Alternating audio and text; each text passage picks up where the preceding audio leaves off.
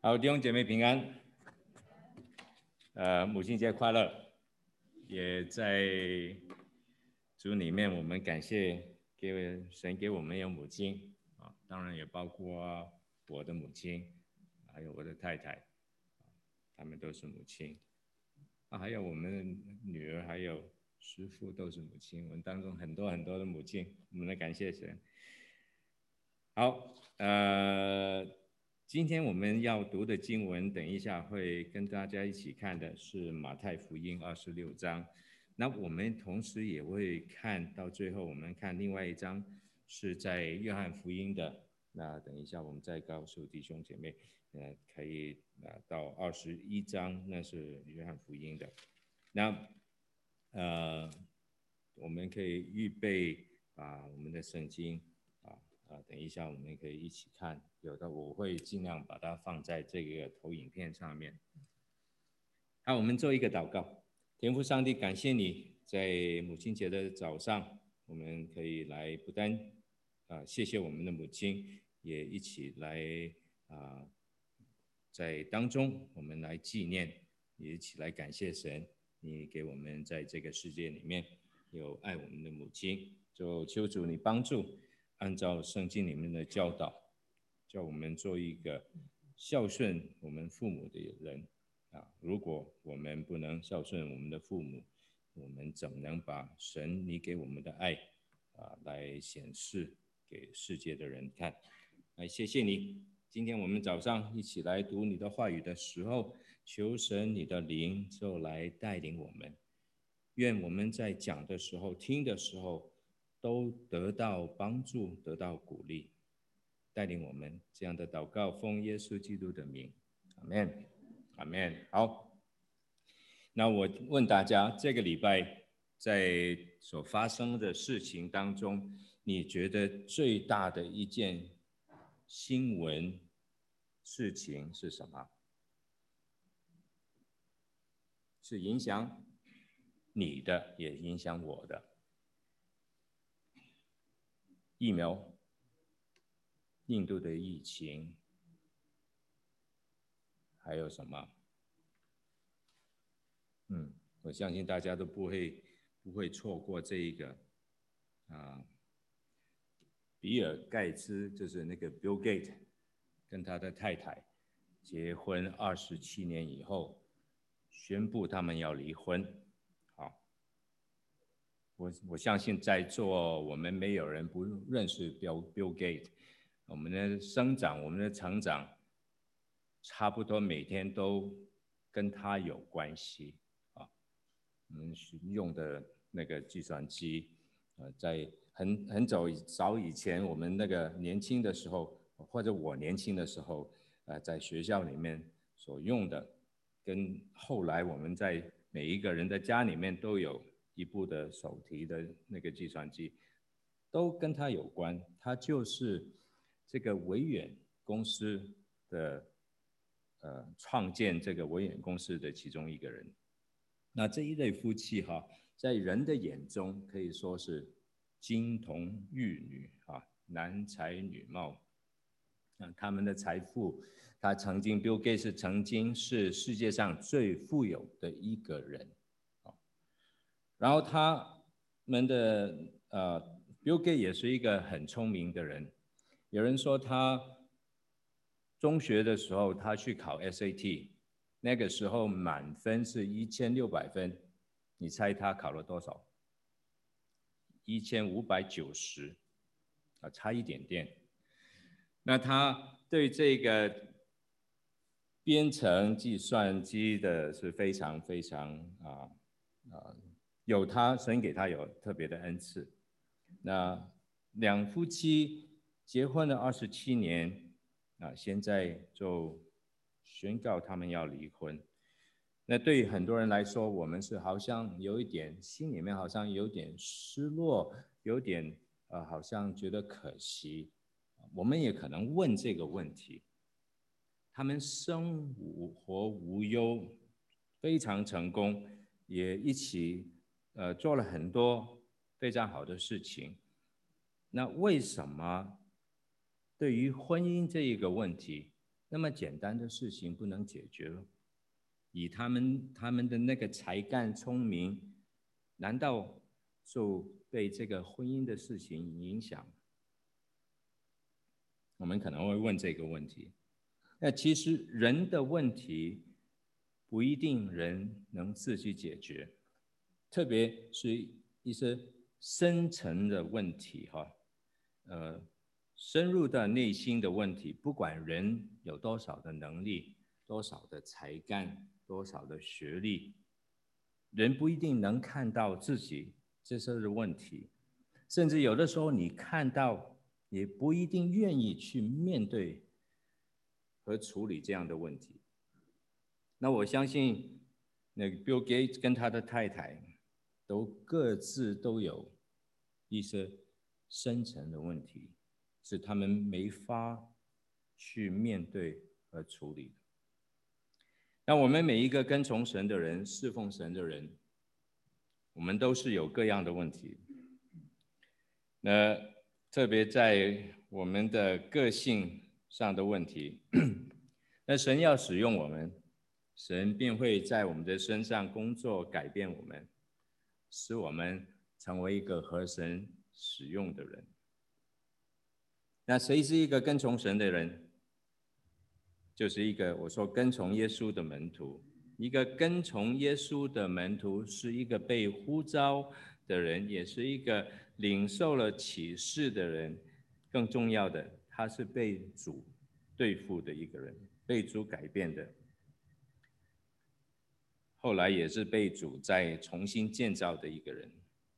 主要在他身上工作，那使他有一个属灵的性格，成为一个合主使用的门徒。那。今天我们读这一段经文的时候，我们会专注在耶稣的十二个门徒当中，其中一个彼得。那彼得可以说是在门徒当中，他可以说是当当中的一个领袖。那我们还记得在马太福音前面的时候，我们都读过。彼得是耶稣所呼召的第一批门徒的其中一个。那当时耶稣在这一个加利利海边行走的时候，他看到彼得还有他的兄弟安德烈，那彼耶稣就对他们说：“来跟从我，我要叫你们得人如得鱼一样。”那当然我们知道。彼得跟他的兄弟还有其他几个人，他们的职业就是打鱼的，那是在啊加利利湖，是在以色列现在的以色列比较北部的一个内湖哈。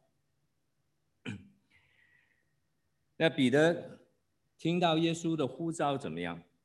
他就跟他的兄弟立刻了放下这个渔网，就跟从主。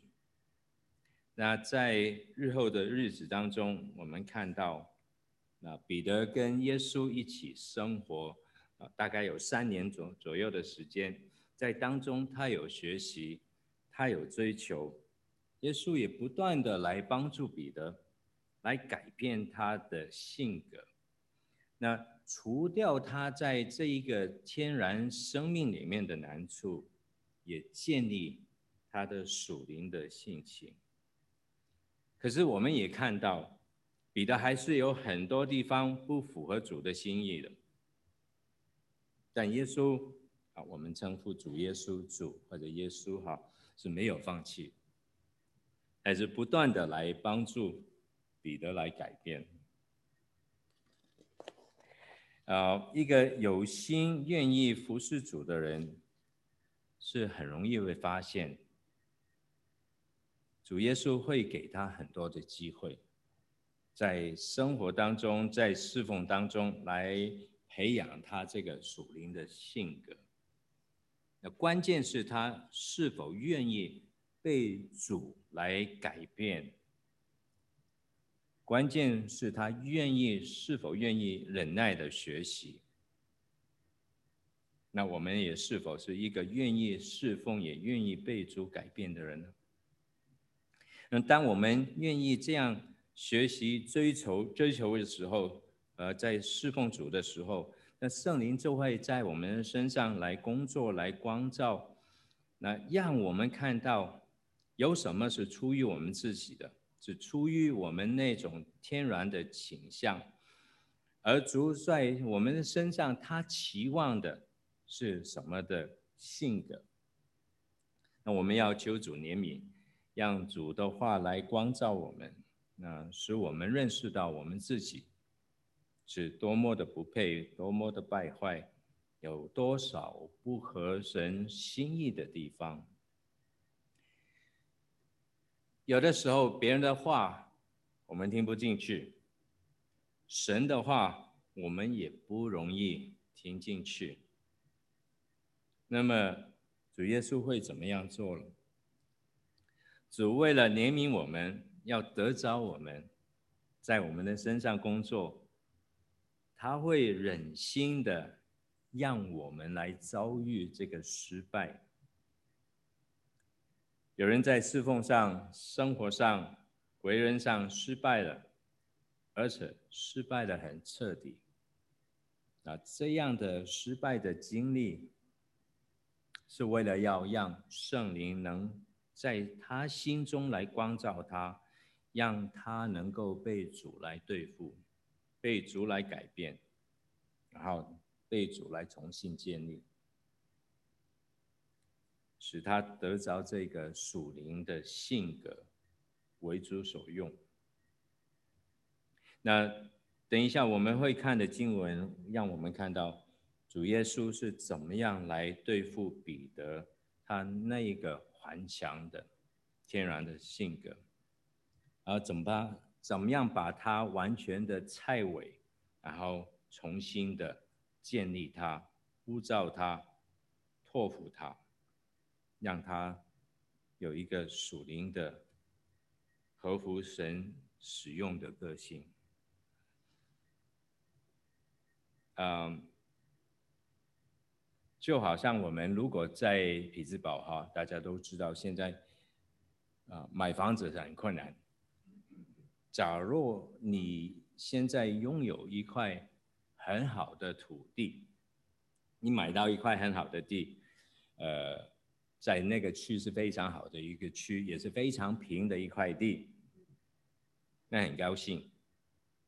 但可是这一块地里面却有一个。很老的破旧的老房子，不单是老，我们说是烂哈，还有它那个地基也有问题的，你会怎么样去处理？你会把一个新房子盖在这个老房子上面吗？我相信不会的。那你很自然的，你的决定是把它拆掉，然后把它重新再建一个新的房子。按照你的喜好，你来设计，你来建造。那同样，神看我们每一个都一是一块美好的地，神就要把我们的老我把它拆掉，要重新建立一个，按照他的心意来建造一个新的我。等一下，我们也会读到这个，呃，看到约翰福音。不过，现在我们单是读这一段经文好了。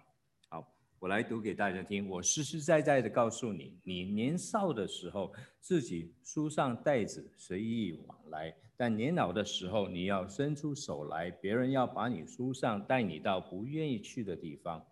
耶稣说这话是指着彼得要怎么样死荣耀神。说了这话，就对他说。你跟从我吧，那个是我们等一下看的最后的这一段经文。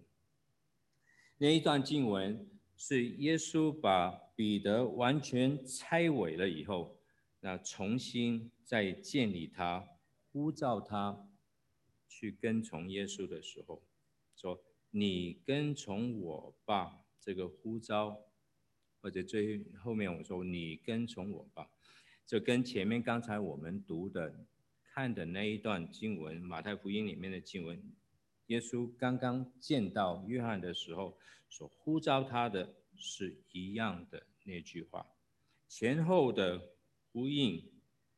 耶稣也是告诉彼得，你从前就是随意的往来。但到你年老的时候，你是会如何为主摆上你的生命？是说到彼得以后的事情。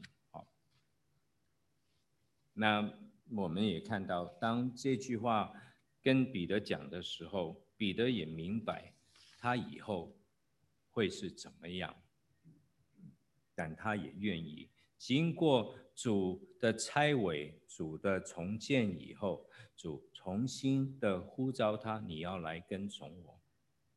彼得是知道他的结果后面是怎么样，但他愿意，他愿意去跟从耶稣。好，刚才我们也说过了，这彼得在过去跟随耶稣的时候，做门徒的时候，他表现了很多自己的天然生命里面。啊，有不合主使用的个性当中，我们知道有很多，那是彼得的自己的天然的难处。他的难处其实也是很多我们跟随耶稣的人有的，我们是可以做用来做这个借鉴的。当我们来看下一个的时候，我们是先来看彼得。他年幼的时候，或者他这一个随意往来的时候，他的性格有几个我们可以特别来看。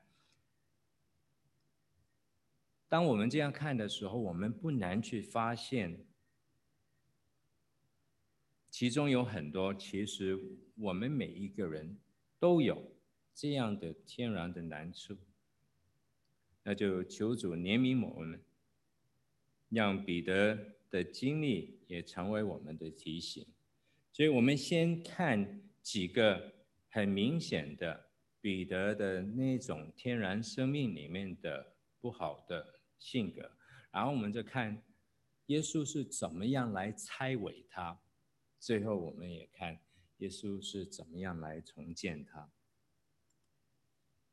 好，第一个我们要来看的是彼得他。这一个自己的生命，好，是自作主张的一个生命，在马太福音的十七章里面。那我不会把这一那那个经文都重新再啊让大家看，因为这几个地方其实是在马太福音以前我们曾经也读过的。那这一段经文里面，马太福音十七章这一段经文是记载什么？是记载耶稣在山上。带了他最爱的三个门徒，其中包括彼得，一起到山上。那在山上的时候，耶稣就变相把他那种荣美、那种啊荣华让，他们两个门徒都看到。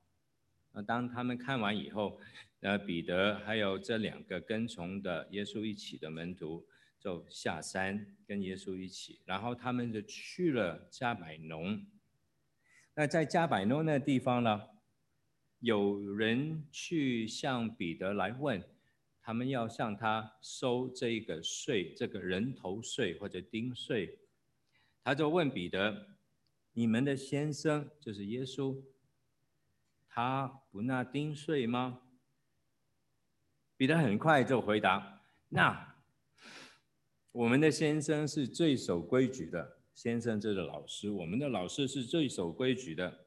当然啦，那在前几天的时候，彼得得到神的启示，他认识所他所跟随的这个老师，这个师傅是神的儿子。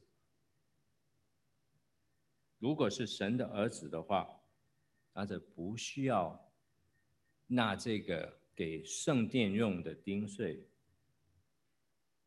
他自己亲眼在山上看到耶稣的荣光，也亲眼听到神告诉他，但这个没有进去他的脑脑子里面，所以当他这样回答这个收税的人的问题的时候，其实显出是他对主的认识是非常肤浅，也显出他那一种自作主张的性格。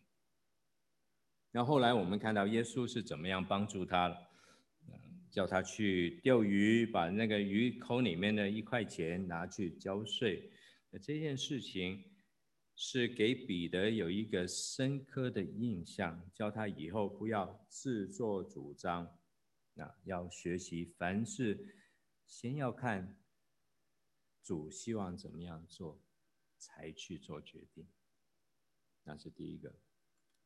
那第二个，彼得是一个喜欢夸耀的人，在马太福音十九章，那马太福音十九章十九章里面，啊，啊，我们读到的是。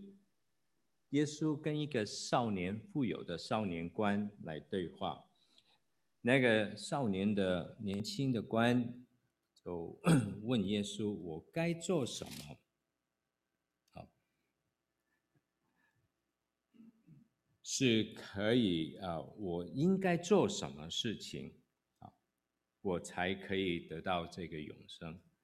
那耶稣就告诉他：“你要变卖所有的钱财。”然后你要来跟从我，那个少年的官，舍不得放下他的财产，结果他是忧忧愁愁的离开了。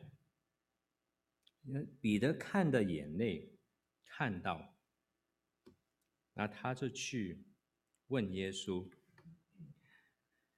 对耶稣说：“看了，我们都已经撇下了所有的来跟从你。”刚才那个财主他不愿意，那我们以后要得什么？那当我们读这一段段话的时候，那我们可以看到，嗯，彼得当然他是希望知道他以后他的结果是什么样，但同时大家你也可以感受到彼得那种夸耀，他那种自豪。他深深的觉得他自己已经撇下了所有一切，来去跟从耶稣，他是可以夸口一点的。那主就回答他说：“凡为我的名撇下房子或者弟兄姐妹、父亲母亲、儿女、田地的，都必得着百倍，并且要承受永生。”啊，有许多在前面的，章要在后；在后的，章要在前。那主的意思是说，你们是头一批跟从我的，那你彼得，你当然要得到赏赐，但你要小心。假如假如你一直以这一个为自豪的，却不肯舍己。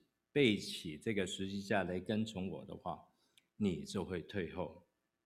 不要以为你已经在前面，你是有把握一直在前面。那如果不是主的怜悯，随随时你都可以变成在后面的。来，彼得啊，耶稣是要彼得脱离这一个夸耀自己、自豪的性格。也要他不要单看看是今生，要把眼目放在永生。那为了承受那个可以得到这个永生，就要甘心舍己，背起自己的十字架来跟从他。那我们看另外一个，是彼得那一种自信。这彼得曾经说。我永远不会跌倒，那就是耶稣来告诉他你要小心的时候，你会三次不认我时候，耶稣啊，彼得就对耶稣这样的回答。那是在逾越节那晚上，就是那个受难周那第礼拜四的时候，在那一天晚上，耶稣跟为门徒洗了他们的脚，然后跟着他们一起。吃这个晚餐，就是耶稣设立这一个最后的晚餐的时候，我们先看这一段经文，是路加福音的二十二章，从三十一到三十二节。在这边，主对着彼得说：“彼得另外一个名字叫西门，西门就是他啊原来的名字。那后来跟随了耶稣以后，耶稣就把他的名字改成这个彼得啊。原来他叫西门，所以主在这边说：西门，西门啊。”撒旦想要得着你，不但是你，你们好，那所以这警告他，叫他们要小心。但我已经为你们祈求，叫你们不要失去了信心。重要的一句，在那个时候，彼得已经应该听到耶稣跟他说：“你回头以后，要兼顾你的弟兄。”那在另外的福音书里面记载同样的事情，哈，就是说耶稣告诉他们，今天晚上你要为我的缘故，你们都要跌倒。那所以为什么耶稣要警告他们？那是那天晚上，耶稣跟门徒吃完晚饭以后，啊，他去祷告，然后就被人。抓捕了，就是那个晚上。那在晚餐当中，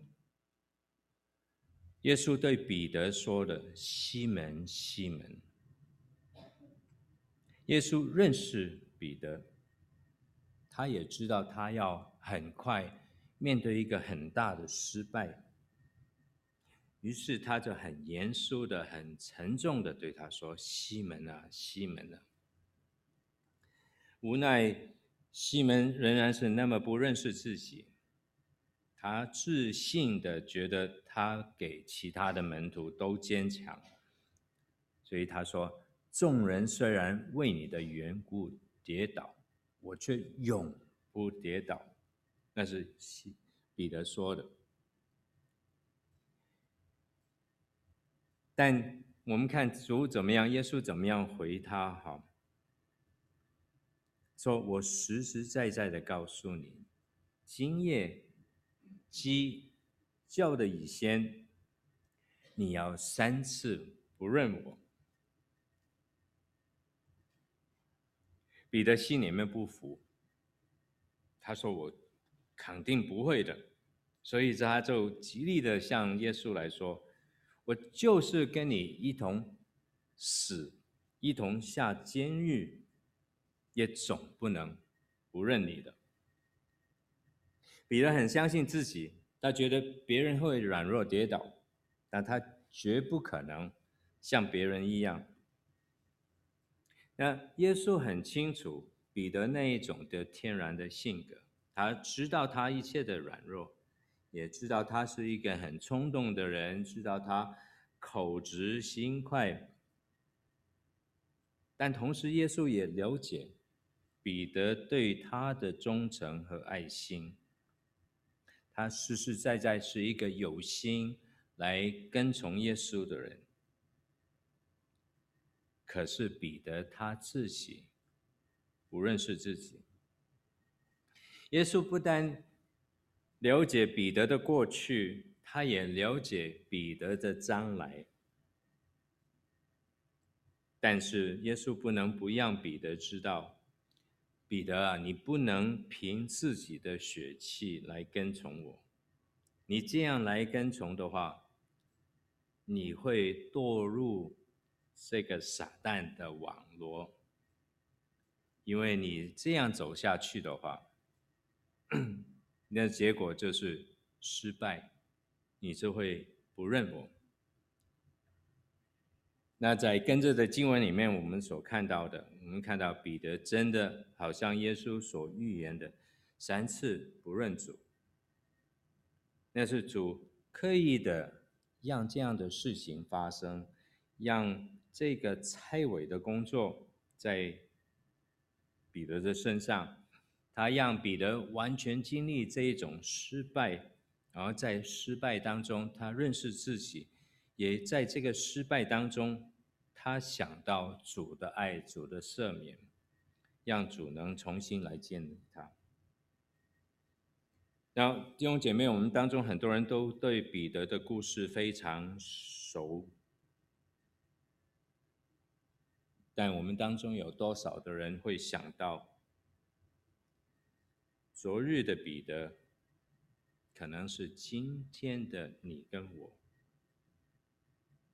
那我们有多少人会想到，在自己的生命当中，都有彼得所呈现的、呈现的那种自然的性格？彼得天然的难处，其实是许许多多我们 做跟随主的门徒的，可以作为一个借鉴。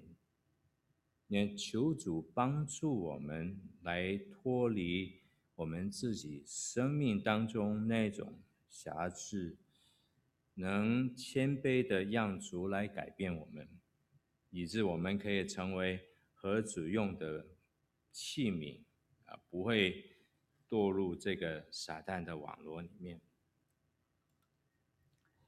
我们来看主怎么样做拆毁的工作。那一段经文，马太福音二十六章从六十九到七十五节。那很快的，我们来看这一段经文。我们不是每一节都来看哈。那边有记载了，在耶稣被抓捕了以后，那门徒都离开了，都跑了，然后耶稣被。带到这个大祭司他的院子里面受审判，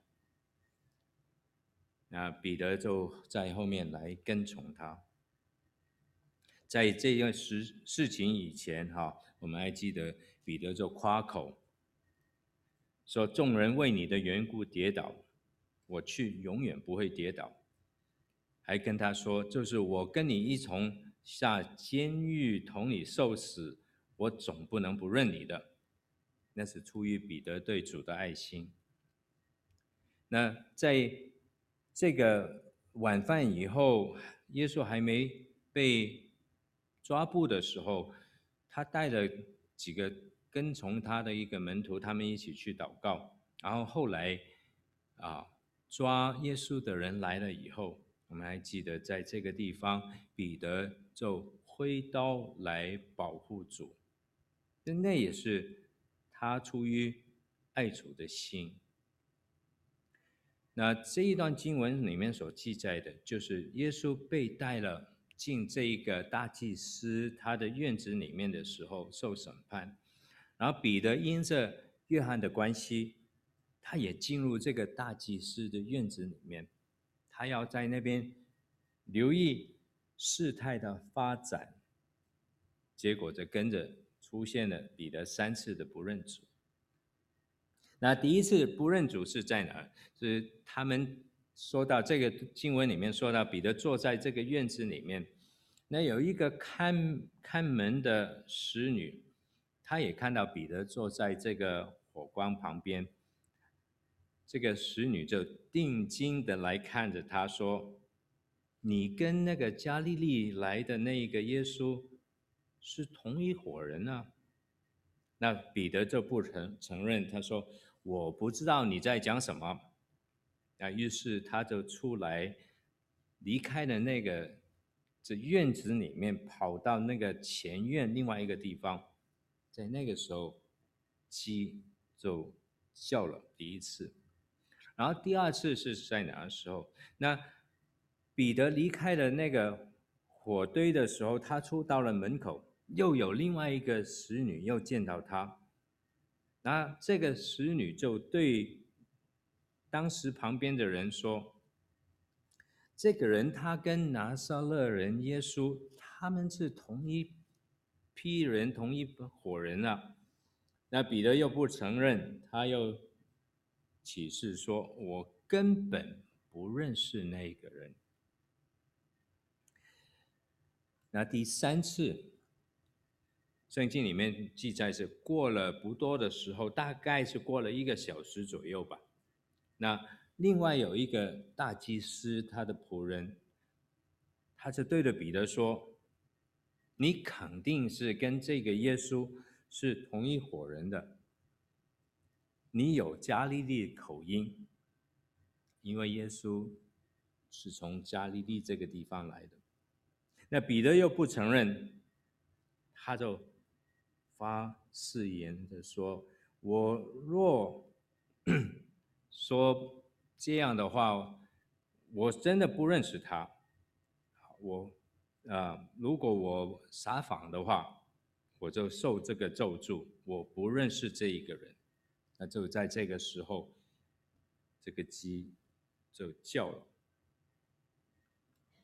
那路加福音同样也记记载这一段的事情。好，在路加福音里面是说到，就在这个时候，耶稣转个身来。用他的眼睛细细的来看着彼得。那在这个图画上面，这个是后来的人画的一个图画，大概大家可能看得不清楚，希望大概你明白吧。前面那个是说彼得，然后在背后的一批人当中，其中看着彼得那一个就是耶稣。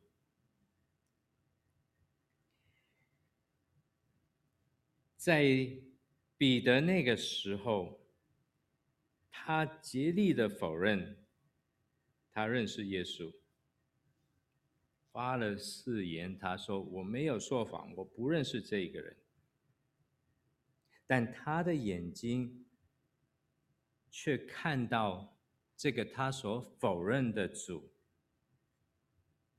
他看到耶稣也在看他。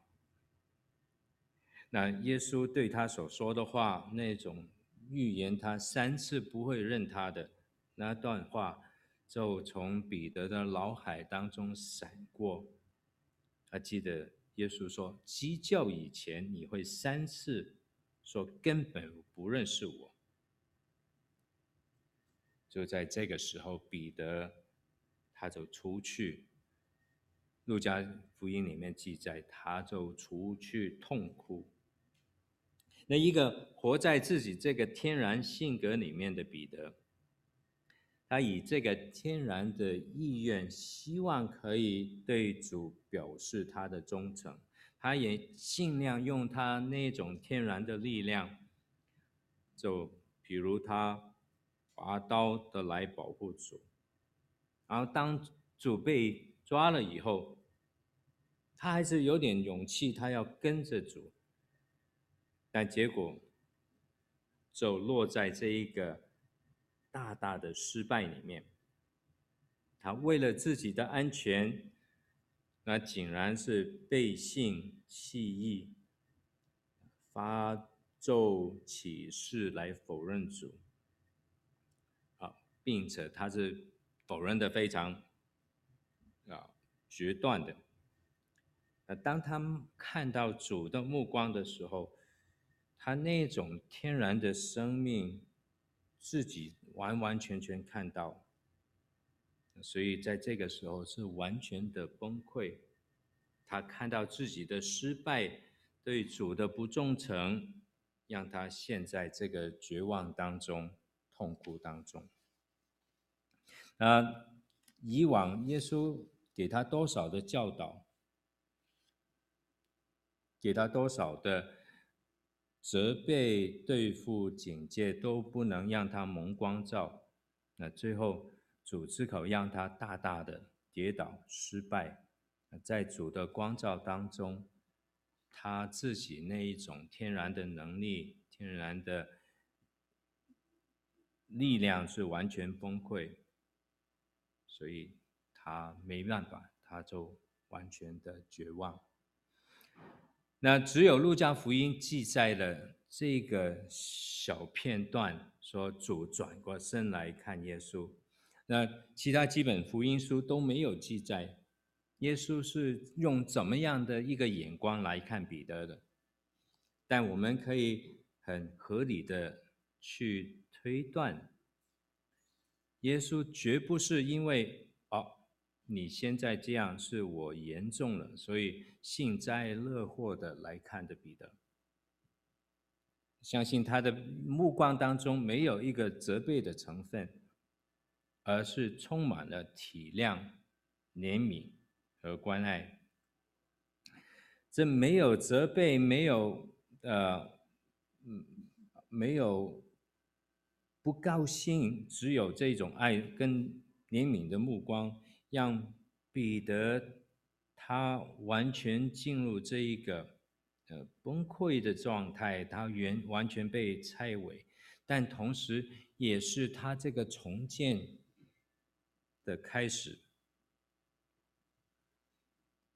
那对我们来说，其实我们应该想一下，在过去，我们可以想一下，耶稣给了我们多少的教导，多少的责备、对付跟警戒，但我们还是依然故我。我们没有去改变。那如果我们愿意改变的话，我们就不用去面对主容让我们这一种完全的失败、完全的跌倒。我们可以回去想，在我们最近，在我们的学习、我们的生活、我们的侍奉当中，有哪一方面？是主提醒你，你需要改变的。我们得好好去思考，不要落到好像彼得这样的光景里面。那假如你现在已经陷在一个极大的困难里面的话，可能是主要在你的身上做这个拆毁的工作，但不要忘记主内的爱。从来没有离开，他的眼睛一直都是看在我们的身上。也不要忘记，不管耶稣的目光是多么慈爱的、怜悯的，如果当时彼得没有来看着耶稣的话，他就没办法看到耶稣那一个慈爱的。饶恕的目光，所以在困难当中，我们还是要把我们的眼目转向耶稣基督，让我们在困难里面也看到他这一整个充满慈爱的眼神，让他来开始在我们的生命当中来做重建的工作。好。我们最后来看这一段经文，是在约翰福音的二十一章。刚才我们读过一部分的，耶稣要来做这个重建的工作。那这一段经文是耶稣复活升天了以后，在他复活升天以前，他曾经提醒门徒他会再回来。叫门徒去加利利这个地方来等候他。那所以这一段经文是记载这一批门徒，当主复活了以后，他们就离开了耶路撒冷，他们去了加利利，在那边等候主。那圣经里面没有记载这个三次不认主的彼得，在他失败了以后。他的心路历程是怎么样？在那件事以后，圣经几个福音书都没有看到彼得讲话，唯有到了二十一章，这是这个啊约翰福音的二十一章里面，第一次我们听到彼得所说的，对着其他门徒说：“我打鱼去。”我不再留在这边了，我就去打鱼。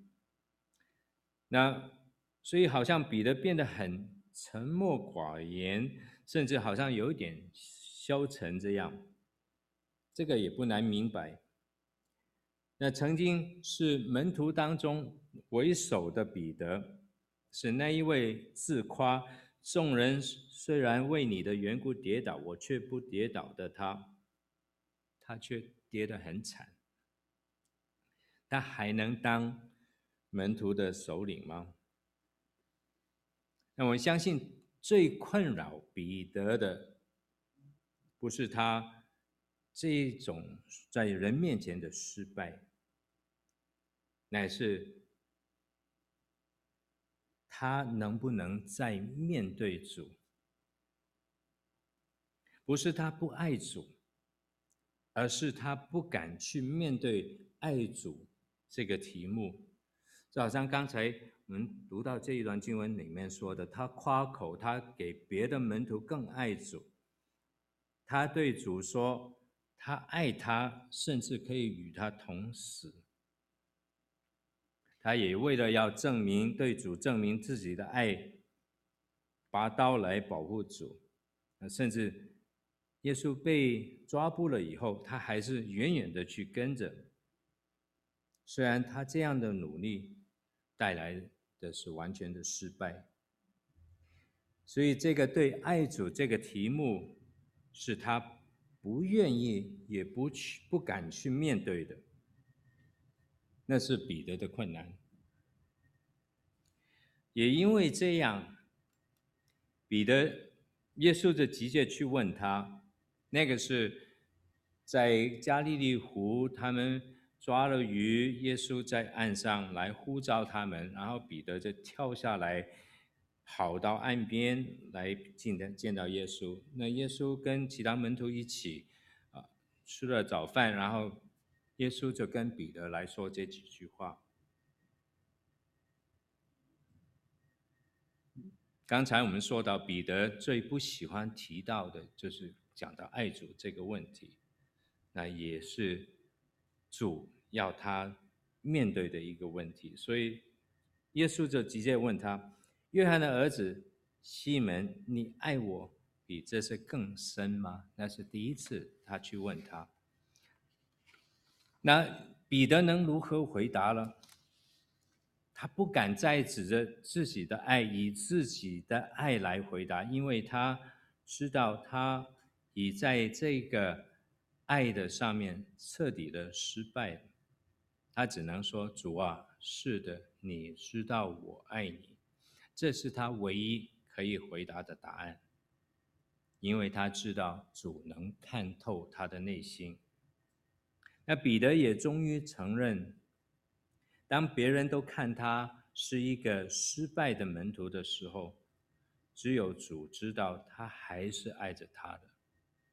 所以，当他承认了，耶稣就把这个建立跟牧养教会的责任交给他，对他说：“你喂养我的小羊。”那耶稣连续的三次问同样的问题：“约翰的儿子西门，你爱我吗？”在这一段经文里面，我们看到到第三次的时候，彼得就忧愁起来。因为耶稣是逼着他要去面对爱不爱他这个问题。那我们问：难道耶稣不知道彼得的爱吗？不会的。整个的问题其实是出在彼得的身上，是他不相信自己还能爱耶稣，还能达到耶稣的标准要求。那耶稣的再三问他，是为了他要他正视这一个爱的题目。那耶稣让彼得完全的失败，是让他在这个失败当中认识自己，看到自己的本相，让他经历主爱的赦免，也让他可以重新站立起来，并且给以前是更坚强。所以彼得必须要知道，他已经蒙了主的赦免，并要确定他对主的爱。他一天不去正视这个爱的事情，他一天就不能站站起来，抬起头来。刚才我们读的这一段经文，就是最后晚餐的时候，耶稣对彼得说：“你回头以后要坚固你的弟兄。”所以耶稣跟彼得对话，目的是要重建他。使他以后回过头过来，可以兼顾以后要来的弟兄。那果然在这边，我们看到到第三次回答的问问题的时候，彼得是以以一个比较肯定的语气来回答主：“主啊，你是无所不知的，你知道我爱你。”那他终于能坚定的、坦然的来面对这个爱的题目。那现在彼得能正视他对主的爱。那耶稣为了要对彼得让他知道，他也确信彼得爱他，也让彼得实实在在的明白他已经蒙了赦免，所以耶稣就在其他的门徒的面前，不但把这个牧养教会的责任托付给彼得，也再一次来呼召彼得，对他说：“你。”跟从我吧。我们看到主让这个爱夸耀、自信、完全不认识自己的彼得，经历这个彻底的失败，使他那个天然的性格被主拆毁，然后用他的怜悯、他的慈爱，重新的挽回他，重新的建立他，使他成为一个合足用的器皿。弟兄姐妹，我们知道你现在是否在一个人生当中的一个低谷里面？你可能发现你自己爱主无力，可能发现你在侍奉当中没有力量，力不从心。那主耶稣在加利利这个海边的显现。充分的来对我们说，主绝对不会忘记我们，不管我们现在所面对的困难是什么，我们在哪一个处境里面，他还是会带领我们回到这个爱的源头，重新得到力量，我们可以站立起来。我们每一个跟从神的人，侍奉人的，侍奉神的人。我们其实都有是有各样的问题的，特别性格上的问题，有的是我们知道，有的是我们没有察觉到的，那是很深层的问题。啊，前一个礼拜啊，我在附近这个公园走路的时候，能看到有维修的工人把一棵一一一棵树上面掉下来的这个很大的其中一部分，把它切开。那弟兄姐妹，如果你留意看的话，其实这一段这个这一棵树里面这一段哈跌下来的这个主干里面，你看到里面是空的，已经腐烂了。但如果它不掉下来的话，你根本看不到中间是怎么样，你以为还是好好的。我们就好像这一棵树里面，我们看不到我们自己内在是怎么样。表面看我们还是看的还好吧，那这个主干还是依附在这个树里面，但当大风大雨来的时候，就把这一个主干把它打下来。打下来以后切开，我们就看到，里面原来是这样的。很小心，我们自己也可能是像这一个树干一样。神要用我们，神会在我们身上工作，改变我们，使我们成为一个合神喜用使用的人。那有的时候，主允许失败临到我们的身上，是让我们更深的来去经历它，可以转化我们人生的失败，使我们可以在当中可以学习成长跟突破，好成就他在我们身上的计划，成为更合神使用的器皿。那在结束的时候，啊，我用另外一个照片，让我们重新再看。其中一个是主刚呼召彼得的时候，他跟彼得说：“来跟从我。”另外一个照片让我们看到的是彼得失败的时候，耶稣还是有一个慈爱的眼神来看他。到最后，耶稣重新的来建立他的时候，也是跟他说：“来跟从我。”然后盼望这几个都对我们来说是带来鼓励、带来帮助。如果我们还没认识耶稣、还没信耶稣的时候，耶稣向我们呼召，我们就愿意跟随。我们说，我们愿意相信，我们愿意跟随。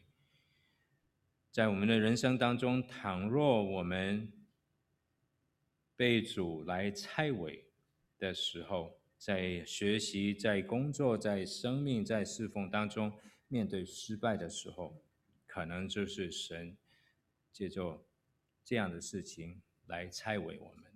在那个当中，不要忘记，我们也要眼目看着耶稣基督，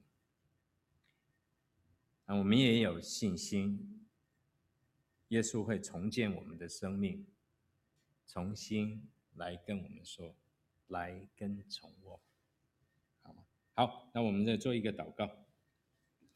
天父上帝，谢谢你给我们的你的话语，在我们每一个人的生命里面，多多少少都有地方是不合神心意的，有的是我们知道，我们不愿意去面对。有的是我们根本没有察觉到，求神你就来光照我们，让我们看到神你的光照的时候，我们愿意来改变，愿意被主在我们的生命来工作，不要让我们跌到这个大的失败里面。倘若我们当中，有面对这样的情况，可能我们觉得在生命、在学习、在工作、在侍奉当中，我们都面对很大的难处，我们面对很大的失败，我们没有能力再去走下去，或者我们在侍奉当中提不起这个劲，或者在对爱主的事上。我们不愿意去想的时候，就提醒我们，我们学习好像彼得一样，等候神，仰望神。我因为知道神会来重建他，重新把这一个托付交给他，重新的来护召他，来跟从我。我们在哪儿跌倒，我们就在哪儿站起来。对主说：“主啊，我们愿意来跟从你。”谢谢主的提醒，谢谢主的鼓励。我们这样祷告，奉耶稣基督的名，阿门。